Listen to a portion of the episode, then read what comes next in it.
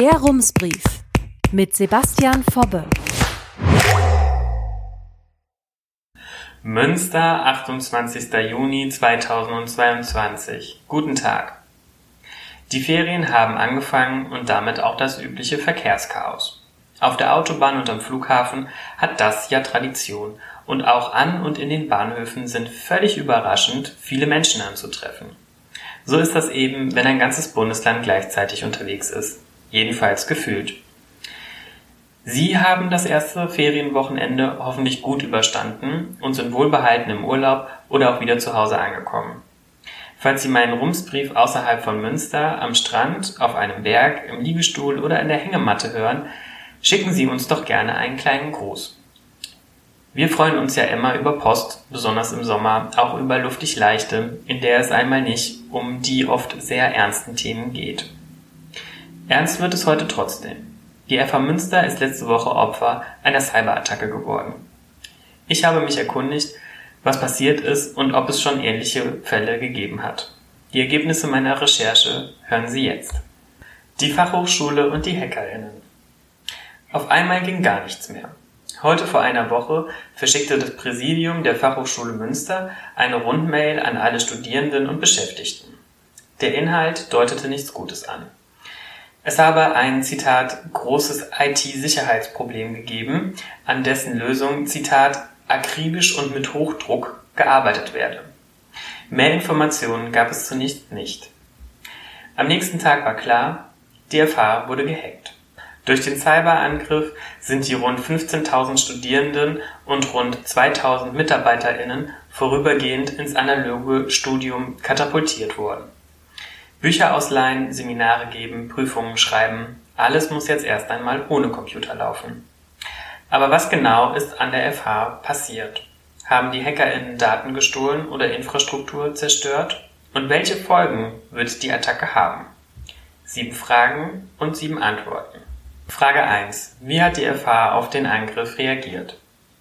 Anfang letzter Woche haben IT-Sicherheitskräfte der FH bemerkt, dass etwas nicht stimme, sagt Michel Liedke von der FH-Pressestelle. Wenig später entschloss sich die Fachhochschulleitung dazu, jede Verbindung mit dem Internet zu kappen. Nur wer sich auf dem Campus aufhält, kann seitdem die internen Systeme wie das E-Mail-Postfach, die Lernplattform Ilias oder das Portal MyFH nutzen. All das funktioniert über das Intranet der Hochschule, von außen ist die FH zurzeit nicht zu erreichen. Angriffe auf Unternehmen oder Organisationen wie die FH sind keine Seltenheit. Ende vergangenen Jahres meldete das Bundesamt für Sicherheit und Informationstechnik, kurz BSI, eine erhöhte Gefahrenlage für Deutschland. 2021 wurden im BSI 14,8 Millionen Angriffe mit Schadsoftware gemeldet. Im Jahr zuvor waren es gerade einmal halb so viele. Einen Grund für die steigende Zahl von Cyberangriffen sieht das BSI in der Corona-Pandemie. Denn dadurch, dass mehr Menschen im Homeoffice arbeiten, hat sich auch der Datenverkehr erhöht. Dazu kommt der Ukraine-Krieg, der die Risikolage in Deutschland weiter verschärft. Der Digitalverband Bitkom rät Unternehmen und Organisationen deshalb zu besonderer Wachsamkeit. Es ist auch nicht das erste Mal, dass die FH angegriffen wurde. Anfang des Jahres hatten HackerInnen schon einmal versucht, ins Netzwerk der Fachhochschule einzudringen. Nur mit weniger Erfolg. Die Qualität und das Ausmaß hätten sich deutlich von der jetzigen Attacke unterschieden, sagt Liebke. Aus diesem Grund sei es jetzt zu dem radikalen Schritt gekommen, die FH vom Internet zu trennen. Frage 2. Wie sind die HackerInnen vorgegangen? Der Klassiker unter den Angriffen ist der sogenannte Kryptotrojaner, erläutert Uwe Sommer von der IT-Unternehmensberatung Netcon. Die Kriminellen schleusen eine Schadsoftware in das Firmennetzwerk ein, die nach dem Eindringen Daten verschlüsselt. Das kann durch einen Mausklick passieren, zum Beispiel wenn man einen Link oder einen Anhang aus einer seltsamen E-Mail öffnet. Der Trojaner kann aber auch unbemerkt ins System gelangen, sagt Sommer. So oder so, danach verlangen die HackerInnen Lösegeld dafür, dass sie Daten wieder freigeben. Das ist der FH aber nicht passiert. Sie schreibt auf der provisorisch eingerichteten Website meinefh.de, sie werde nicht erpresst oder aufgefordert, Lösegeld zu zahlen. Allerdings, Im Kern haben wir Gewissheit, dass unbekannte AngreiferInnen Zugriff auf die zentrale BenutzerInnenverwaltung der FH Münster erlangt haben, schreibt sie. Das ist die Stellungnahme, die gestern Abend veröffentlicht wurde. Sie ist fast identisch mit einer E-Mail, die die Angehörigen der FH am Freitagabend erhalten haben. In der internen E-Mail, die uns von Studierenden weitergeleitet wurde und die auch auf einem sozialen Netzwerk einsehbar war, gibt die Fachhochschule noch mehr Informationen zum Cyberangriff preis. Bei der Attacke konnten die HackerInnen die Zugangsdaten aller aktiven FH-BenutzerInnen stehlen, heißt es dort. Vor- und Nachnamen, die persönliche FH-E-Mail-Adresse und die Passwörter sind also im Besitz der HackerInnen. Frage Nummer drei: Wie ist der Stand der Ermittlungen? Kurz nachdem die FH die Attacke bemerkt hatte, stellte sie Strafanzeige. Kommt es in Nordrhein-Westfalen zu solchen größeren Hacks, leitet die Zentral- und Ansprechstelle Cybercrime kurz ZAK von der Staatsanwaltschaft Köln die Ermittlungen. Die Polizei Münster ermittelt vor Ort, um alles weitere kümmert sich die ZAK. Staatsanwalt Christoph Hebecker von der ZAK kann aus ermittlungstaktischen Gründen noch wenig Konkretes über den Hackerangriff in Münster sagen. Der Anfangsverdacht laute Ausspähen von Daten, könne sich aber um Computerspionage erweitern. Zur Erklärung. Von Computerspionage spricht man, wenn nicht nur willkürlich Zugangsdaten abgefangen werden, sondern ein konkretes Gerät und die darauf gespeicherten Dateien ausgespäht werden. Diejenigen, deren Daten gestohlen wurden, seien informiert, sagt Hebecker. Die ZAK untersuche zurzeit unter anderem, was im System der FH passiert sei, an welcher Stelle die HackerInnen ins Netzwerk gelangt seien und ob es Querverbindungen zu anderen Cyberangriffen gebe. Bei den Ermittlungen ergäben sich oft Verbindungen ins Ausland, sagt Hebecker. Ob die ZAK im Fall FH Münster schon im Ausland ermittle, sagt er nicht. Sollte sie aber eine Spur finden, die ins Ausland führt, wäre die ZAK auf die Zusammenarbeit mit den dortigen Behörden angewiesen. Das funktioniere mal besser, mal schlechter. Und eine Spur in ein anderes Land beweise noch nicht, dass die AngreiferInnen auch von dort aus agieren, sagt Hebecker. Die HackerInnen könnten auch mit gefälschten IP-Adressen eine falsche Fährte ins Ausland legen. Fazit? Oftmals gelingt es uns in solchen Fällen nicht, am Ende des Ermittlungsverfahrens Beschuldigte zu identifizieren, sagt Christoph Hebecker.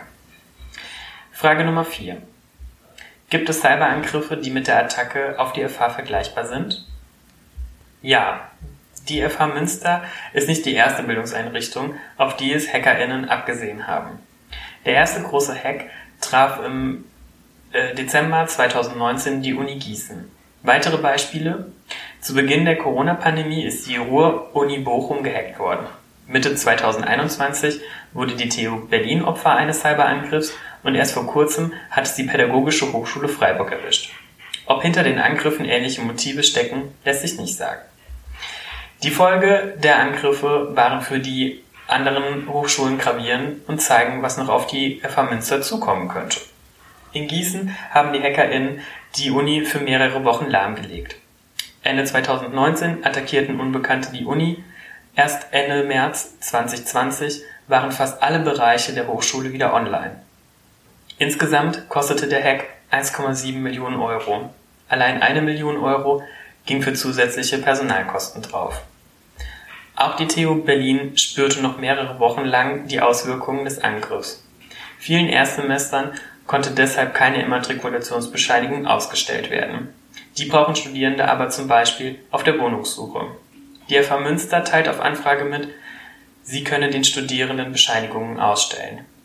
Die dazu benötigten Daten seien bei der Cyberattacke nicht vernichtet worden.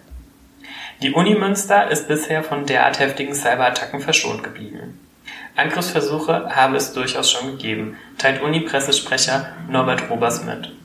Diese Attacken seien aber bisher weniger gezielt gewesen und hätten sich auf automatisierte Scans beschränkt, mit denen die HackerInnen Schwachstellen herausfinden wollen. Erfolgreich seien sie selten gewesen. Bisher seien nur einzelne Computer gehackt worden. Frage Nummer 5.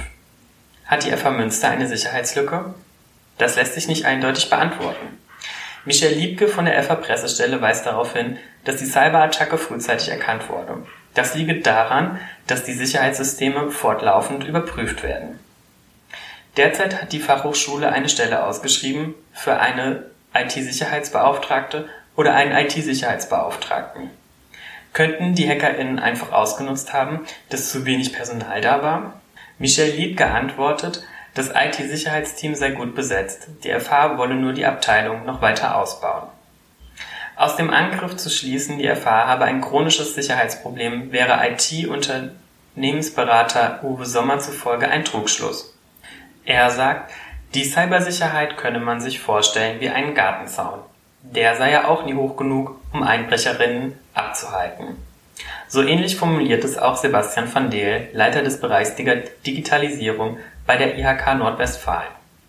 Die IHK erstellt gerade einen Report über die Cybersicherheit in ihrem Bezirk, der im Spätsommer veröffentlicht werden soll, berichtet er mir in einem Telefonat. Konkrete Zahlen will van Deel deshalb noch nicht nennen. Bei der Untersuchung habe man bei vielen Unternehmen aber, Zitat, recht schnell viele Angriffsflächen gefunden. Angriffe auf Unternehmen in Münster seien deshalb nicht unüblich, auch solche nicht, die mit dem Hack auf die FH vergleichbar seien. Dafür gibt es aber bundesweite Daten zu Cyberangriffen auf Unternehmen. Laut einer Studie des Digitalverbands Bitkom hatte schon fast jedes Unternehmen mit HackerInnen zu tun. Neun von zehn Firmen wurden bereits Opfer von Angriffen aus dem Internet. Das ist teuer. 2021 soll die Schadenssumme laut Bitkom bei insgesamt 223 Milliarden Euro gelegen haben. Datenklau, Spionage und Sabotage haben damit in dem vergangenen Jahr mehr als doppelt so viel Schaden angerichtet wie noch 2019. Jeder zehnte Angriff habe das Fortbestehen des betroffenen Unternehmens bedroht. Die HackerInnen haben es also nicht nur auf große Konzerne und Institutionen abgesehen. Auch kleine und mittlere Unternehmen sowie Start-ups stehen zunehmend im Fokus der Kriminellen. Frage Nummer 6. Was bedeutet der Angriff für die Studierenden der FH Münster? Michael Lied gesagt, intern sei die FH arbeitsfähig. Forschung und Lehre würden unverändert weiterlaufen. Und man könne die Bewerbung von Studieninteressierten bearbeiten, die schon eingegangen sind. Trotzdem, die 15.000 FH-Studierenden trifft der IT-Angriff am empfindlichsten. Sie stehen kurz vor der Klausurphase und Corona-bedingt sollte ein Teil der Prüfungen online stattfinden. Aber das geht ja gerade nicht. Stattdessen arbeiten die einzelnen Fachbereiche der FH an Alternativen, heißt es auf der Website. Es kann dabei sein, dass ein Teil der Prüfungstermine in den September verschoben wird. Darüber informiere das Prüfungsamt, Zitat, auf dem altmodischen, aber verlässlichen Weg des Aushangs. Ein Problem dabei? Wer für die Klausuren lernen und dazu beispielsweise das Lernportal Ilias benutzen will, muss zum Campus. Von zu Hause aus sind die Systeme der FH schließlich nicht mehr erreichbar. Sonntags sind die FH-Gebäude jedoch geschlossen. Und dabei wird es auch bleiben, sagt Michel Liedke von der Pressestelle. Am Sonntag ist also lernfrei, gezwungenermaßen. Immerhin, die Studierenden bekommen keinen Fehlversuch angerechnet, wenn sie einen Prüfungstermin nicht wahrnehmen. Sie werden zwar darum gebeten, sich per interner E-Mail beim Prüfungsamt abzumelden.